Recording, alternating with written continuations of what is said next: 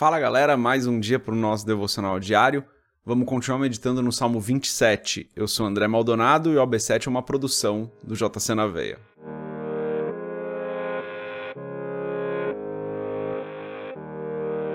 Salmo 27, dos versos 7 até o 14, está escrito assim: Ouve, Senhor, a minha voz quando clamo. Tem também piedade de mim e responde-me. Quando tu disseste, buscai o meu rosto, o meu coração te disse a ti, o teu rosto, Senhor, buscarei. Não escondas de mim a tua face e não rejeites ao teu servo com ira. Tu foste a minha ajuda. Não me deixes, nem me desampares, ó Deus da minha salvação. Porque, quando meu pai e minha mãe me desampararem, o Senhor me recolherá. Ensina-me, Senhor, o teu caminho e guia-me pela vereda direita, por causa dos que me andam espiando. Não me entregues à vontade dos meus adversários, pois se levantaram falsas testemunhas contra mim, e os que respiram crueldade. Pereceria sem dúvida, se não cresce que veria os bens do Senhor na terra dos viventes. Espera no Senhor, anima-te e ele fortalecerá o teu coração. Espera, pois, no Senhor. Até aqui até o verso 14, final do Salmo 27. Vamos fechar os nossos olhos, curvar nossa cabeça e fazer uma oração.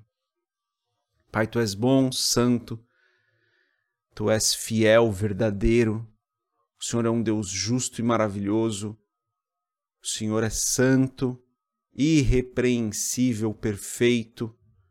O Senhor é o nosso poderoso Deus, o Senhor é o Deus que vive, o Deus verdadeiro, Criador de todas as coisas. Tu és o nosso Senhor. Eu te agradeço, Senhor, pela tua bondade, pelo teu amor, pela tua graça, pelo sacrifício de Cristo na cruz, pelo teu Espírito Santo que está conosco, que habita em nós.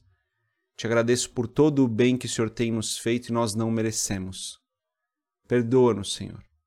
Perdoa-nos porque nós não merecemos, o Senhor nos abençoa e mesmo assim nós nos desviamos dos teus caminhos. Mesmo diante de tanta bondade, de tanto amor e compreendendo que nós não merecemos isso, nós ainda falhamos, ainda erramos, pecamos, nos inclinamos para a carne. Perdoa-nos, Deus, porque nós somos falhos. E eu peço em nome de Jesus, Senhor, que o Senhor nos abençoe hoje. Guarde a nós e as nossas famílias, esteja conosco guia-nos nos teus caminhos. Ajuda-nos, Senhor, a permanecermos em ti, sem nos desviarmos nem para um lado nem para o outro, mas caminhando conforme o teu desejo, conforme aquilo que te agrada, para que nós possamos cumprir o propósito que o Senhor tem para as nossas vidas, atender ao chamado que o Senhor nos chamou. Em nome de Jesus, esteja conosco, abençoa-nos e abençoa as nossas famílias. Traz cura para aqueles que precisam de cura, provisão que nós necessitamos para hoje, Senhor. Fortalece aqueles que estão enfraquecidos. Anima aqueles que estão desanimados, Senhor. Alivia o fardo daqueles que têm carregado um fardo pesado demais. É o que eu peço em nome de Jesus, louvando o seu nome. Amém. Antes da gente continuar nesse episódio do podcast, se você não é inscrito no nosso canal do YouTube, se inscreve. Compartilhe o AB7 com outras pessoas e esse é sempre o mais importante. Se você quiser comprar o livro Muito Além de um Pai, www.jcnav.com.br e segue a gente lá no Instagram, entra na no nossa comunidade do Telegram. Bom, lemos aqui então do verso 7 a 14 até o final do Salmo 27.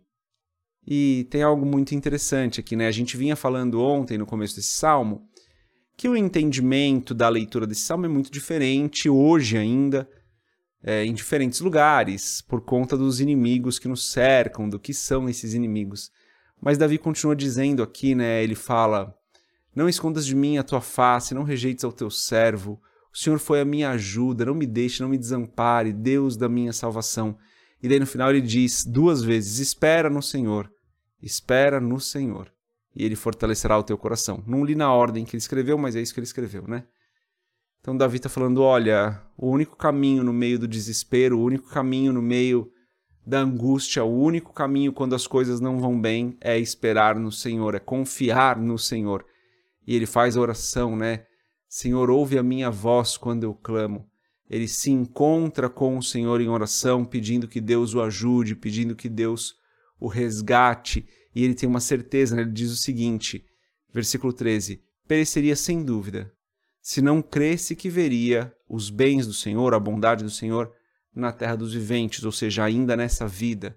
Ele fala: se eu não tivesse certeza de que Deus vai me ajudar, eu certamente pereceria. E é por isso que muitas pessoas hoje se desesperam ou entram numa situação é, de dificuldades, porque não, não mantêm a certeza de que o Senhor vai ajudá-las. Gente, o Senhor vai nos ajudar. De uma forma ou de outra, o Senhor vai nos ajudar. Seja trazendo um milagre para as nossas vidas, para nos tirar de uma situação difícil, ou seja nos fortalecendo para passarmos pela situação difícil. Mas Deus vai nos ajudar. Não tem nenhum problema que Deus não nos ajude, que Deus não nos ampare. Claro que no momento da dor é difícil, mas no final Deus vai nos amparar. Meu pai sempre disse isso, né? Sempre me ensinou isso. Ele falava assim, filho, enquanto não deu certo é porque ainda não acabou. Tinha essa frase, né? enquanto não deu certo, porque ainda não acabou. O que ele queria dizer é, no final vai dar certo. Persevera, porque no final vai dar certo. Se não deu certo ainda, é porque ainda não acabou. A mesma coisa com Deus, né, galera? É, Deus vai nos livrar. Pode ser nos fortalecendo para passar pela prova e a prova uma hora vai ter um fim. Pode ser fazendo um milagre e a prova terminando, né? Porque Deus veio com um milagre trouxe cura, Deus veio com um milagre trouxe provisão, Deus veio com um milagre e resolveu uma situação. Então Deus tem várias formas de resolver as coisas e a gente tem que esperar nele porque no final vai dar certo porque nós servimos a um Deus bom, um Deus que nos ama, um Deus que usa essas situações de dificuldade para nos fortalecer. E nem era isso que eu queria falar hoje. O que eu queria falar hoje é que Davi fala assim, né? Ele diz: Ensina-me, Senhor, no verso 11, o teu caminho e guia-me pela vereda direita, por causa dos que me andam espiando. Davi vem falando sobre os inimigos dele, né? E aqui ele fala: Olha, Senhor, me mantém nos teus caminhos, porque existem pessoas que estão prontas para me atacar. A mesma coisa acontece hoje conosco, com o nosso inimigo verdadeiro, né, espiritualmente falando. O diabo está pronto para nos atacar. Então a nossa oração diária tem que ser: Senhor, me mantém nos teus caminhos, porque o inimigo está à espreita. E falo que o inimigo está à espreita porque isso é bíblico, né? Paulo vai falar isso. Então, estou bem tranquilo de falar isso. O inimigo, o diabo, ele tenta nos atacar, ele tenta nos fazer cair é o, o que ele faz, né? Ele vive para isso. Então a nossa oração diária é: Deus, nos mantém nos teus caminhos, porque o inimigo anda em derredor. Mas eu sei que no Senhor eu sou vitorioso. Eu sei que o Senhor já conquistou a vitória para mim. Eu sei que o Senhor tem a vitória pronta. O inimigo anda em derredor, mas eu sei que o Senhor me protege. Mas esse texto é um lembrete para a gente que a gente tem que orar todos os dias, que a gente tem que fazer o nosso devocional, que a gente tem que estar no caminho todos os dias. Porque a partir do momento que a gente vacila, a partir do momento que os nossos pés tropeçam, a gente dá a chance do inimigo nos atacar. Então, que nós sejamos aqueles que perseveram todos os dias nos caminhos do Senhor, que você seja uma das pessoas que persevera todos os dias no caminho do Senhor, para não dar brecha para o inimigo. Porque, assim como Davi diz aqui no verso 11, os nossos inimigos, ou o nosso inimigo, está espiando, ele está olhando, ele está esperando a gente vacilar. Então, que nós possamos perseverar todos os dias nos caminhos do Senhor essa é a mensagem de hoje. Deus abençoe a sua vida. A gente se vê amanhã se Deus quiser. Paz.